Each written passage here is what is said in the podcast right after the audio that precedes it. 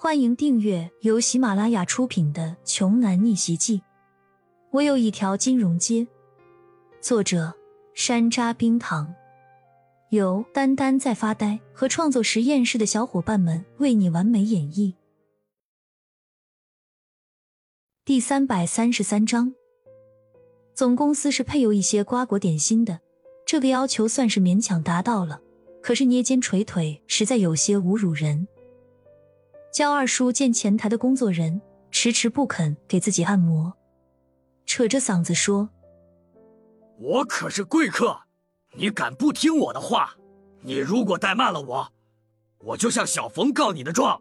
小冯对我可是毕恭毕敬的，见了我还得低声下气的叫我一声叔叔。你这女娃想保住这工作，就乖乖听我的话。”前台的工作人员心里很生气。这分明就是对自己的不尊重，这种要求怎么也不能答应。对不起，先生，我还是那句话，你要想放松，请到温泉度假区。就算你向冯少告状，我也不会给你按摩的。前台工作人员说完，鞠了一躬就走开了。和这种人纠缠下去，只会拉低自己的智商。焦二叔第二次被拒绝，觉得自己丢了面子，拍案起身，指着前台工作人员说：“反了天了！”一个个小小的员工，敢对我这么说话？你们，给我把他丢出去！这种人不配在这里上班。周围的保安嘲讽的笑了笑，站在原地不动，说：“这位先生，您还是安安静静等着我们缝上来吧。您这样有失体统。体统？我空手来的，有什么统？”焦二叔根本不明白保安的意思。还是他儿子焦凡小声说：“爸，他是说你丢人。”什么？焦二叔顿时炸毛了。你一个保安敢骂我？你们这群人都被解雇了，滚蛋！都给我滚蛋！嗓子一吼，解雇十几人。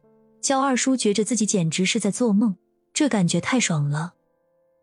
下次一定要带着村里的乡亲来参观一下。让村里的人看看他有多威风，这可比新县的制药厂豪华多了。焦二叔做着白日梦，这么威风的一幕只有自己家人，那太可惜。你们在做什么？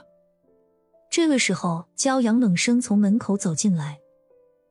冯氏地产的人都知道焦阳的存在，纷纷打招呼退下。刚才发生的一幕，焦阳都看到了。面对工作人员的招呼。焦阳羞愧万分，你们辛苦了。等一下，我会让冯昌旭给你们开双倍工资。谢谢，焦生。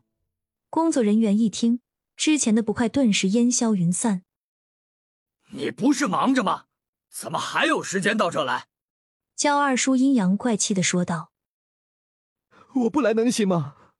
冯昌旭是我的朋友，你在他们家的公司大闹，我能不来吗？二叔。”拜托您成熟一点好吗？